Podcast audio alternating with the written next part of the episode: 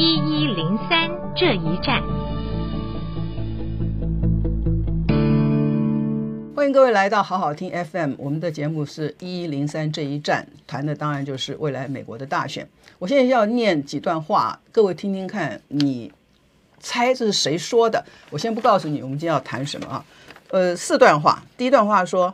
当你有十五人确诊病例，这十五人几天之内就会下降为零了，总有一天它会消失，就像奇迹，它会消失，在变好之前，情况可能会变得更糟，也许会消失，它会消失，你知道的，它会消失，它会消失，而我们会迎来伟大的胜利。我这段话是引用一个人，这个人天天在电视上晃来晃去，你一下子猜出来是谁？他就是美国总统川普。美国总统川普今年二月的时候，发现新冠疫情在美国很严重的时候，他明明知道这个是致命的传染病，他明明知道这个会透过空气传染，英文叫做 airborne 啊，空气传染。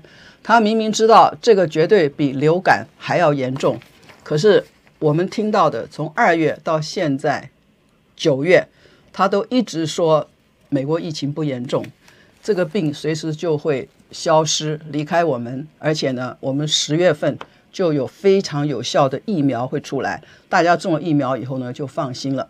这是美国总统川普刚刚每一次回答记者问题的时候语无伦次的，就说他很严重，可是他会消失，然后我们就会赢，我们会胜利。那这段话写在哪里呢？各位如果年纪跟我和颜真卿教授一样老的话，你可能知道一九七零年代。美国共和党总统尼克森为了到民主党的总部去偷取民主党的竞选资料，因为那年他要跟民主党竞选总统，于是就发生了水门案件。因为民主党的总部就在水门这个大楼里头，Watergate，结果被发现了，因此水门案就闹得非常大。最后尼克森在舆论。跟议会的压力下，他辞职了。他没有被弹劾，他辞职了，也承认了他的罪行。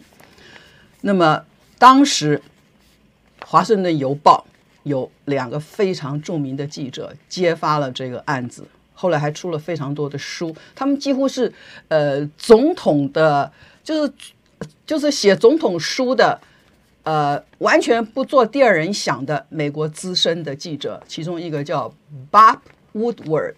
我所以我说，有点年纪的人会记得 Bob Woodward，一个揭发水门案的记者，像川普这样的总统，他愿意十五次在电话里头接受他的访问，每次半小时，什么问题都可以问，他都答。那现在这个 Bob Wood 呢，把这十五次电话访问的资料整理出来，这个月十五号他要出书，这本书的英文名字叫做 Rage，R-A-G-E，就是。愤怒啊！我不知道这愤怒是指川普愤怒呢，还是 Bob Wood 很愤怒，还是全美国的民众应该很愤怒？这里头充满了很多让人看了很愤怒的讯息。好，我们现在就开始啊，来一个一个讲。第一个呢，就是有关新冠病毒。他告诉 Bob Wood 说，这个病毒非常严重，我知道。可他告诉老百姓说不严重。那 Bob Wood 把它写出来了。我来问问郑生，就是如果美国现在已经死了，他快二十万人了吧？十九万多，十九万，就是在大选之前肯定有二十万。绝对有，大选之前就二十多万，二十二十多万人。嗯，这二十多万人，总统要怎么跟他们交代？因为你一直告诉他们这个不严重，不需要戴口罩啊，不需要保持 social distancing，也不需要社交距离啊，这个都是中国大陆害我们的。那现在死了二十多万人，而且医院里还有很多人。我不知道选民啊，美国的选民，他今年要选总统，如果不选总统，大家也就无可奈何。可是要选总统，我不知道，如果你是美国选民，你听了巴布这书里头的引用的川普讲的这些话，你会怎么样？我第一个反应就是我 rage，我非常生气。嗯，当然应该生气啊，但是川普的理由是说。他说：“我不希望造成一个恐慌，嗯啊，所以我不讲啊。那他的意思觉得说，他这个是领导人让老百姓安心，嗯。那难道今天我们就举个例好了？美国二次大战的时候，日本偷袭珍珠港，那这个罗斯福总统也干脆不要让美国民众知道，嗯，啊，不要制造一个恐慌。但罗斯福用炉边谈话来安抚人心。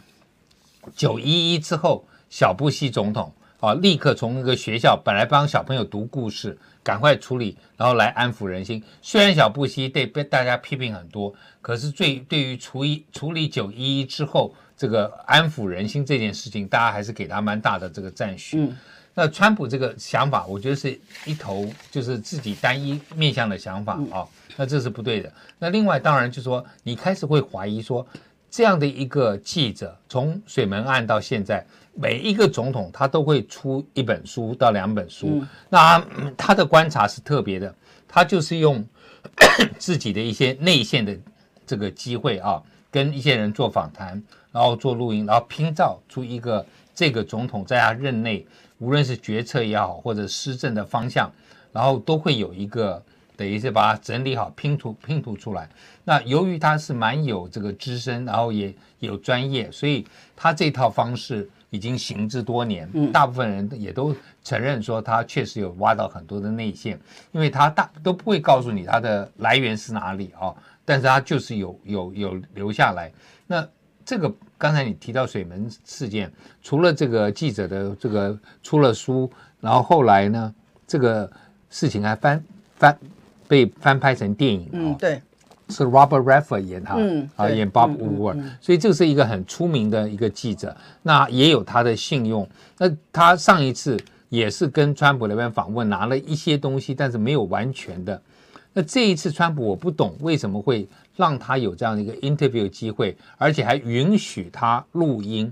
那就是说，川普讲的话他都有录音，你也你也没办法说否认啊。嗯、然后呢，川普我认为他个人会觉得说，哎。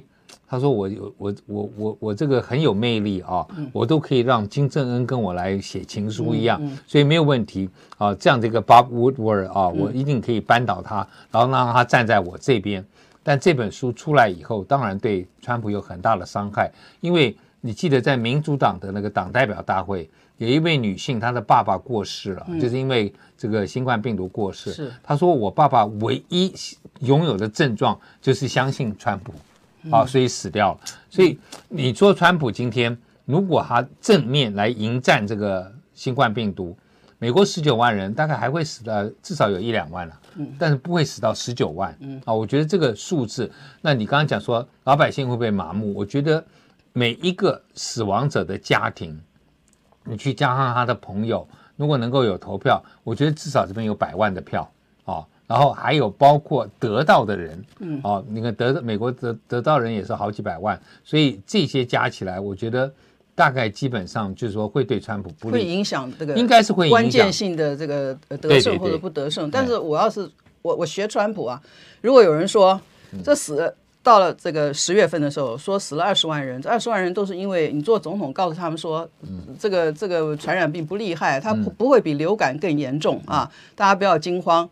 然后呢，这些人都不会再支持你，他的家属也不会支持你。要我是川普，我是川普说，哦，不必介意，那些得新冠肺炎死的人都是支持 Joe Biden 的，都是 Sleepy Joe 的朋友，都是支持民主党的。我都觉得他会讲这种话。我觉得不会，为什么啊？这次死的人年纪大的比较多，对不对？这个必须承认，年纪大的很多，在上一次的选举当中支持川普的比例比较高哦。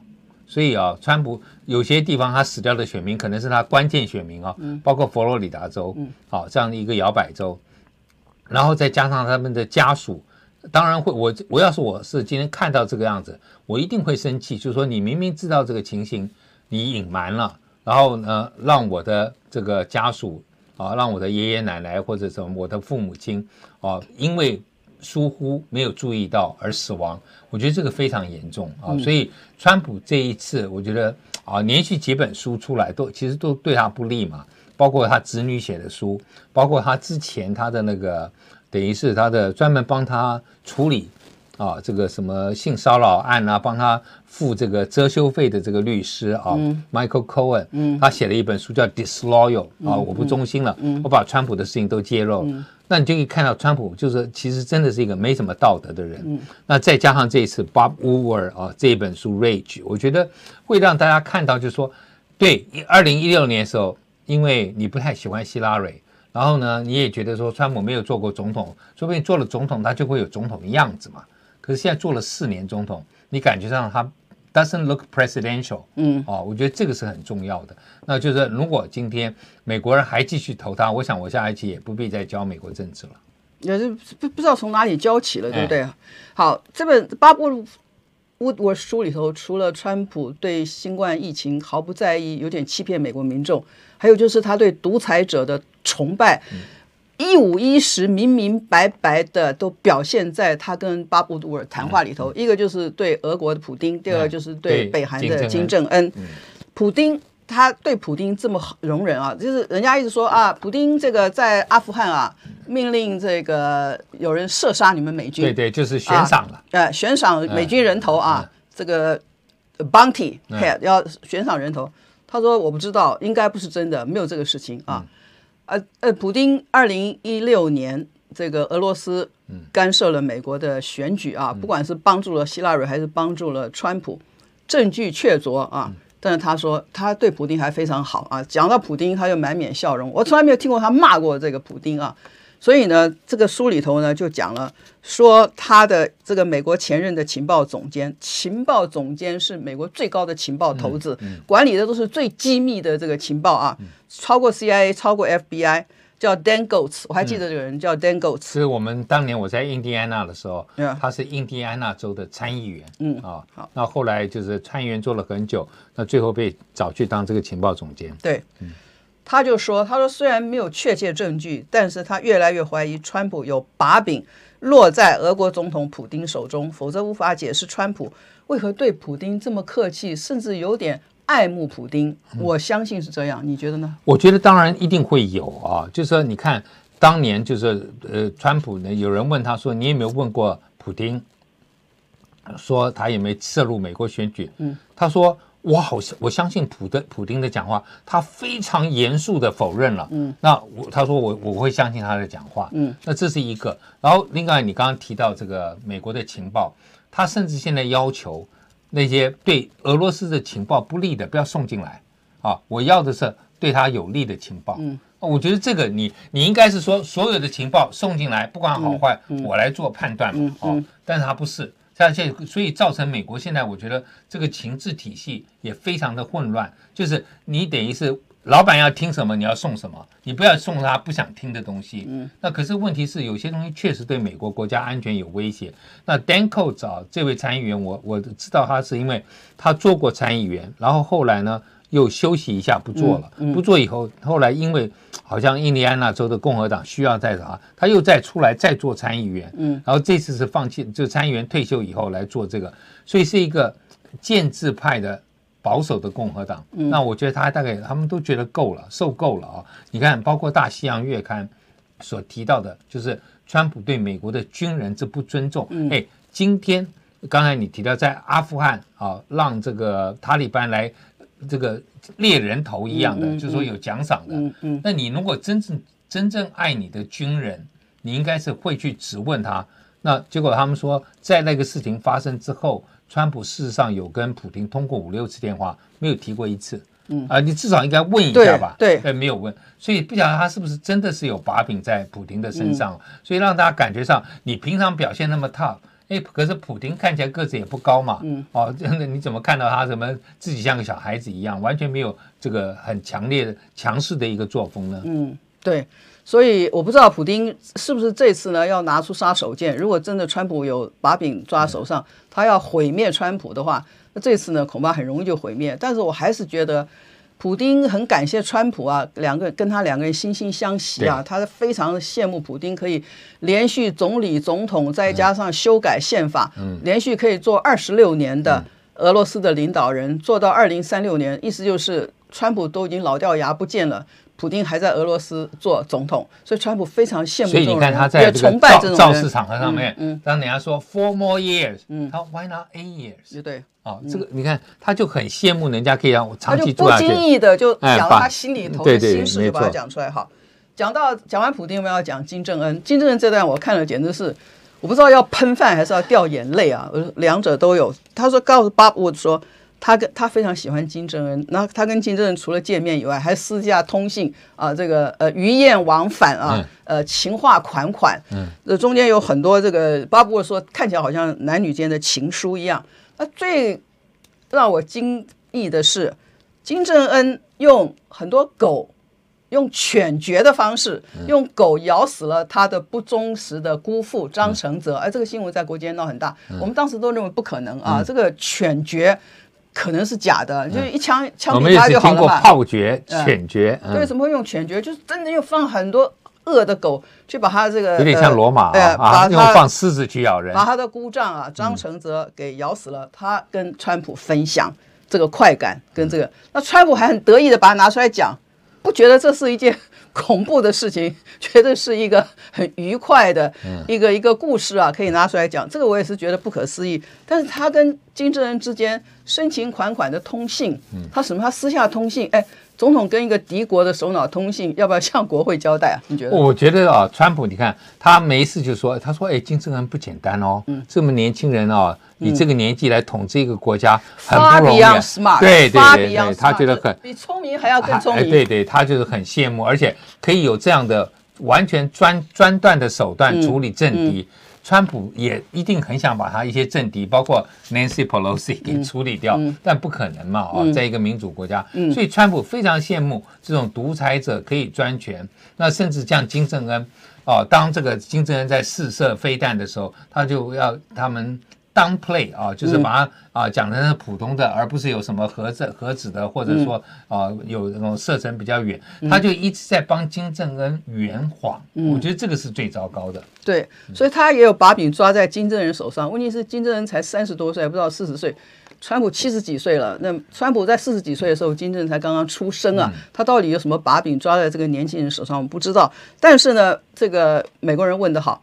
他说：“你跟金正恩，我们美国人的宿敌啊，深情款款的通了二十五封信，但是朝鲜半岛去核化，无影无踪。嗯、对对，你们信里头都没有谈到 朝鲜半岛无核化的问题。所以你看，他碰到最最最严重的问题啊，他是不谈的。比如说我们刚刚讲的这个啊、呃，这个这个普廷啊，嗯，然后现在讲金正恩，甚至你看，我们讲说这个。”呃，习近平好了，嗯，习近平他不是两次谈话都觉得说习近平在新疆做的没问题。嗯，如果按照过去美国的跟大陆打交道，你要搞这些经济制裁的时候，你就把人权绑在里头，他从来没有绑过。对，好，他都不绑人权。然后另外还有一个，他最近承认哦，说他救了沙乌地那个亲王哦，就是当年那个。科索吉那个啊，那个科萨吉那个问题，他下令处决那个记者，对那个记者。是这个亲王下令。哎，对，结果他等于把他救过，所以所以你知道，川普真的很喜欢独裁者，独裁者喜欢大权在握的人，对对对，或者是没有任期的，哎，很羡慕他们，包括呃习先生在内，因为他你看他要跟中国大陆脱钩了，然后把中国大陆骂得一文不值，他从来没有骂过习近平先生啊，保留对习近平的喜爱尊崇。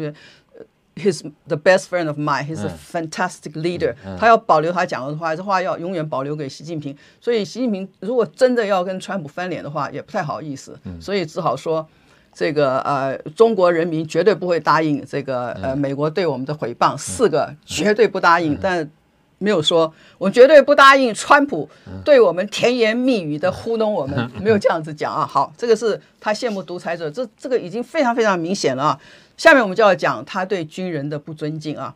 他去法国访问的时候，那大家要对很多领袖，两年前，二零一八年刚好一次大战结束一百年，对，他要去对一战的这个呃阵亡将阵亡将士们致敬。那天有点下雨，大家都去了，别的领袖都只有他没去。他说：“他说这有什么好致敬的？就很轻蔑的，对不对？”那他旁边人认为呢？他是呃觉得下雨会弄湿他的头发。因为他的金色的头发永远保持那个形状，我不知道是不是假发，所以他不能弄湿头发，或者风一吹也很难看，对不对？一片头发这样披在脸上也很难看，所以他为了这样一点点形象问题，他不去致敬，不去致敬也就罢了，就安安静静的就好了。他就开始说了，他说去跟这些死亡的战败的将士们致什么敬？他们呢，不然不是 losers 就是 suckers，losers 就是失败者，suckers 应该怎么办？傻蛋，傻蛋，傻蛋就是傻蛋，傻瓜。啊，去被敌人俘虏，也没有不一定的俘虏，就是他他以前讲过，譬如讲 McCain 啊，参议员也选过总统，他说他哪是英雄 hero，他我喜欢那些不被俘虏的，啊，那个那个他说那个才是英雄。对，McCain 在越南越战但他完全忘记啊，McCain 被俘虏之后一年其实就可以放出来，因为他爸爸是海军司令嘛啊。但是 McCain 说我的弟兄不出来，嗯，我跟他们不要一起，我要跟他们一起，嗯，又多待了五年，嗯，所以你说 McCain 算不算是英雄？算了。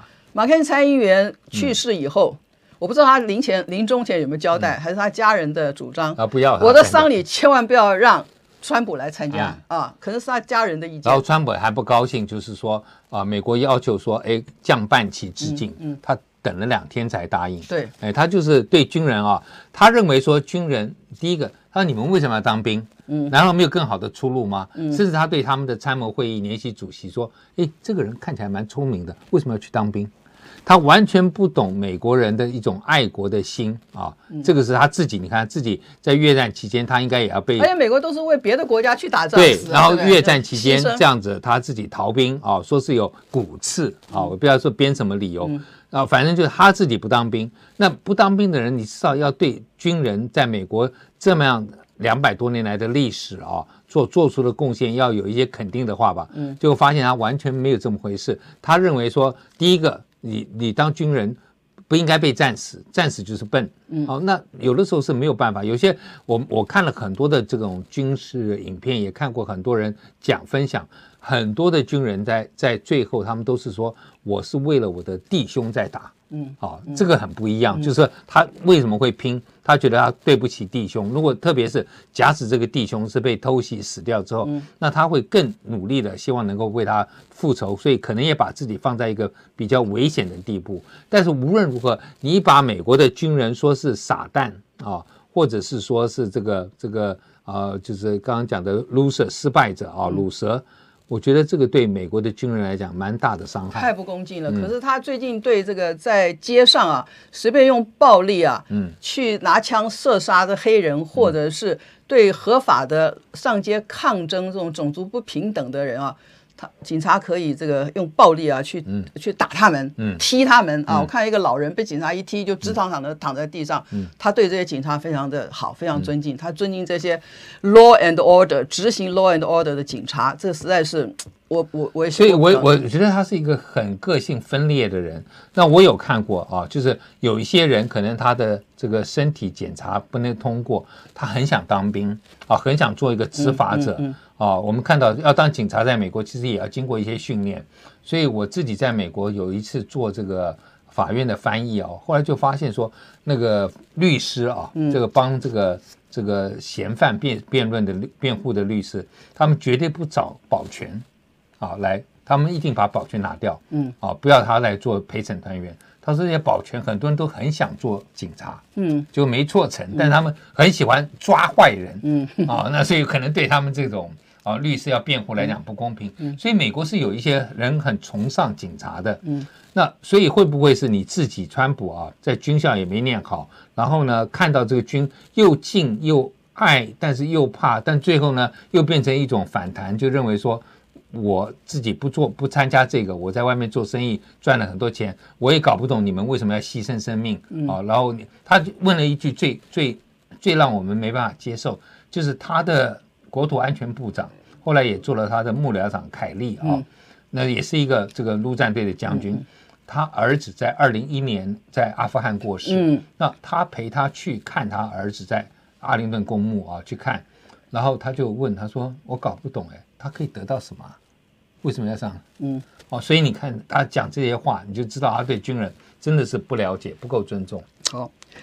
这个呃，有关他骂这个呃军人是 losers and suckers 的文章，是大西洋月刊 Atlantic 在美国很受尊敬的一本很很古老资深的一个一个杂志啊写的。然后他事后他就说他不记得了，川普都这样子，他觉得他不想承认话，就说 I don't remember。对啊，我不知道我说过没有。我我就录了音了。对，然后他怎么形容这个杂志呢？他他就所有。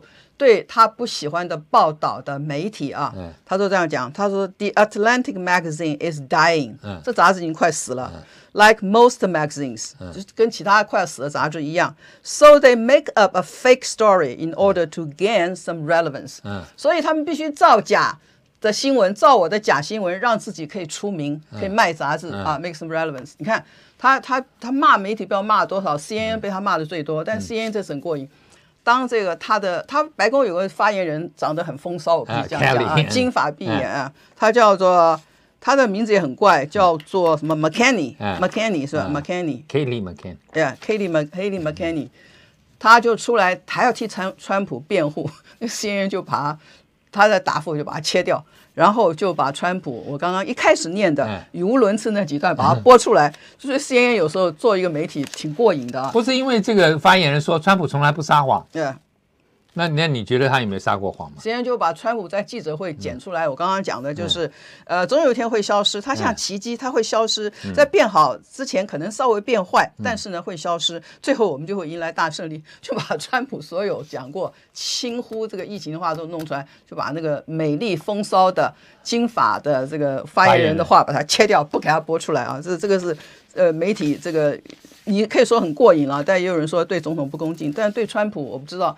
你可能对他恭敬，他还不 appreciate，对，他不知道，呃，是恭敬啊，所以呢，好，我们来谈点正式的问题。最近也是发生在川普身上的，他最近要得被提名诺贝尔和平奖啊，这个当然、哦、他很得意哦，他推特马上发了一大堆，对对对，啊，就觉得自己成就好，已经得到了，没有没有，就当然他只是被提名而已，呃、只是被提名，被提名每年有一两百个人啊、哦，所以这个大概也不会轮到他。但是你说起来，就是说他让以色列跟阿拉伯联合大公国，嗯、我们讲的阿酋啊，阿联酋。能够建建交这件事情，确实也不容易啊。嗯、那但是当然阿，阿阿联酋跟以色列建交之后，巴勒斯坦是非常反对的、嗯、啊，因为觉得说你就孤立了整个巴勒斯坦。哎，对对对，所以这个我不晓得会不会造成巴勒斯坦一定你你你你现在最主要的和平是以巴和平、嗯、啊，以阿之间已经没有什么太大冲突了，嗯、所以但是没有建交总比。啊，建交总比没有建交好。那这个上，我觉得川普可能是应该要给他一点 credit。但是下面还有，他目的是孤立伊朗吧？他孤立伊朗，波斯湾国家都拉过来跟以色列交好。但是那你还是要回答，就是说，UAE 还好。那你如果今天能够把沙乌地也带进来，但沙乌地你要不要去处理他的人权问题啊？哦，这个都蛮严重的。那然后他最近就是又呃非常得意的那个，就觉得说他把塞尔维亚。跟科索沃啊，也达到了，他两个都是跟他今年年初在以色列跟巴勒斯坦也，他也搞了一个世纪的交易啊，Deal of the Century，他就是用经济来笼络巴勒斯坦人，可是巴勒斯坦最后是不买不买账。那现在科索沃跟塞尔维亚的关系啊，确实比较微妙，是因为呃南斯拉夫解体的时候，所有的国家都是他们，南斯拉夫是一个。联邦，嗯，所以呢，你那个联邦里头的共和国，其实都可以独立。啊。所以包括包括我们讲的斯洛维尼亚也好，或者说是克罗埃西亚、波斯尼亚，甚至马其顿，然后后来这个剩下来塞尔维亚也也脱离了跟那个黑山共和国啊。但是哎，他们后来又分了，二零零七就分了，所以全部都独立了。可是科索沃呢是。塞尔维亚里头的自治区，嗯，所以这比较尴尬，它不是一个独立的，就是联邦啊。那所以自治区，如果你今天欧洲国家去承认它啊，那没有问题。但是俄罗斯跟中国是不敢承认的，因为如果你承认，那大家说我也要去承认你车臣，我要去承认你新疆这些自治区嘛。所以俄罗斯跟中国是不肯承认。那中国跟俄罗斯也因为有塞尔维亚的关系，也不会跟科索沃建交的了啊。所以他这一次呢，就至少让这个这两个国家独立以后，塞尔维亚也管不到了。但是呢，就希望能够透过经济的一些啊 incentive 给他们诱因，让塞尔维亚可能未来如果他接受科索沃，会不会将来进欧盟也比较方便一些？所以这个是他现在在努力的方向。但是能不能成功还不完全知道。现在就是有一个经济上面达到一个，就是说双方没有在互相。在伤害啊，但是呢，有多少进展没有？但川普已经得到了一点 credit。他把两个总统都叫到白宫来，然后他坐在这个大桌子上，那两个人像小学生一样，坐在两边，坐的比较小的椅子。通常要是中国人都给客人坐大椅子的，然后这个他像一个大老爷一样，哎，你讲讲你的，你再讲讲你的。他们讲，最后那个塞尔维亚总统呢，就坐他对面去了，嗯手放在这个，他个子很高的一个总统放面。然后我看了 caption 的写着说。小学生在听老师训话，嗯，就说那个那个塞尔维亚总统坐的样子，好像小学生在听。川普就这样在躺椅上这样这样，不要这样翘着二郎腿听你说啊，这样。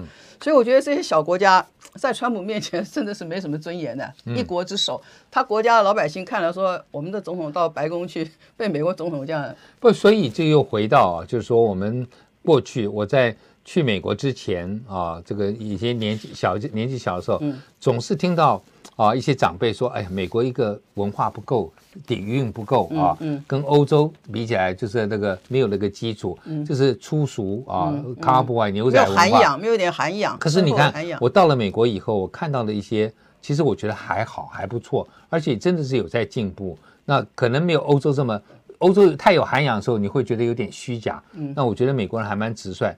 可等到川普出现以后，我才发现以前小时候所听到那个丑陋的美国人，嗯，嗯啊，真的还是真的有道理的。然后欧洲里头看到这个川普，也难怪会认为说，这就是我们当初不能相信美国的原因，就是这个。但是美国过去啊，为什么欧洲人还是很感谢他？两次大战帮你去打，都是美国人很会打嘛。嗯，那可是现在川普这样的情况。啊，然后对军人也不尊重，我觉得美国的军人不见得要帮他打了。好，最后我问一个问题，呃，他把以呃以色列跟这个阿拉伯联合大公国啊，嗯，以及未来可能海湾就波斯湾地区其他国家都拉在一起，都和好。当然，美国犹太人会非常高兴，嗯啊，那以色列的会不遗余力的支持川普。你觉得对他的选举会会带来，就是会抵消？他前面有很多负面的，那这一举这这一招。会为他带来很多选票。我觉得美国的犹太人哦，不见得一定，因为第一个 UAE 他们本来就不是对以色列的威胁，不是很强硬的。所以啊，这个就当然是友好，可是感觉上以色列没有那么孤立。可是以色列本来也跟隔壁的约旦、跟埃及都关系都改善了，所以以色列的安全已经不再是一个问题。它的威威胁大概就是伊朗跟叙利亚。那你这个伊朗跟叙利亚你没办法处理的。那另外当然我们不要小看这个 Harris 啊，这个副总统候选人。他的先生不是白人吗？嗯，一个律师、嗯、是犹太人啊，嗯、所以搞不好也可以帮民主党募到一些款的。嗯，好，今天跟严正生谈的是最近这一个礼拜以来，我们在透过外电在媒体上看到美国总统川普啊，我们认为看起来是非常荒诞离奇的一些动作、一些对话啊，特别是他跟几个呃独裁者之间的这种浓情蜜意啊，就是很不可思议啊。那么，对自己的人民呢，反而没有浓情蜜意，因为他告诉那老百姓说新冠肺炎不可怕啊。但是后来他们死了那么多，他说哦，他就是生命啊，嗯，That's what it is 啊，这我觉得就是这个很糟糕。五十几天以后呢，美国要选下一届第四十六届总统了。